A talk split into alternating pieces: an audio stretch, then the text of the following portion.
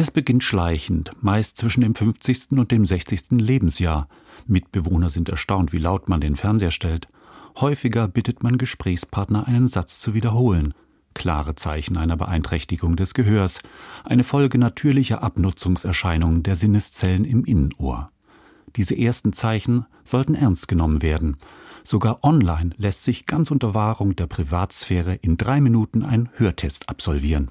Zum Beispiel bei hörtest-online.de. Am Anfang hört sich das so an. Die Ziffern 936. Laut einer Umfrage von Eurotrack Germany von 2022 lassen sich nur 19 Prozent der Deutschen, die bei sich eine Hörbeeinträchtigung vermuten, untersuchen. Knapp ein Drittel der Deutschen mit diagnostizierter Hörminderung verzichtet auf die Verwendung von Hörhilfen, trotz ärztlicher Empfehlung. Das ist fahrlässig, sagt Sarah Friauf, HNO-Ärztin an der Uniklinik Heidelberg. Wir sehen Isolation bei den hörgeminderten Menschen, die nehmen nicht mehr an Gesprächen teil, die nehmen nicht mehr an sozialen Interaktionen teil, möchten sich nicht mehr in Gesellschaft begeben, weil sie ja sowieso nichts verstehen.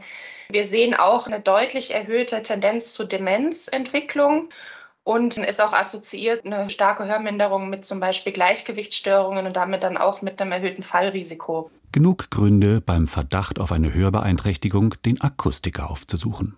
Dort wird die Hörschwelle für unterschiedliche Tonhöhen und das Sprachverstehen in verschiedenen Lautstärken bestimmt. Liegt eine Hörminderung vor, muss der HNO-Arzt überprüfen, ob es eine altersbedingte Beeinträchtigung ist oder ob andere medizinische Gründe vorliegen. Wenn man eine Verknöcherung der Gehörknöchenkette hat, dann gibt es als Alternativoption zu einem Hörgerät auch eine Operation, die man durchführen kann.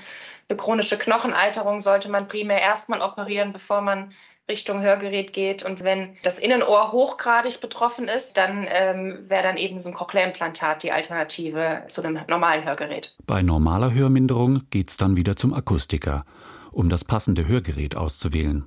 Das Spektrum ist groß und erfüllt die unterschiedlichsten Anforderungen. Es gibt Geräte, die sind fast unsichtbar. Andere lassen sich auf ein berufliches Lärmumfeld einstellen. Ganz wichtig, zusammen mit dem Akustiker werden die Hörgeräte persönlich passend feinjustiert.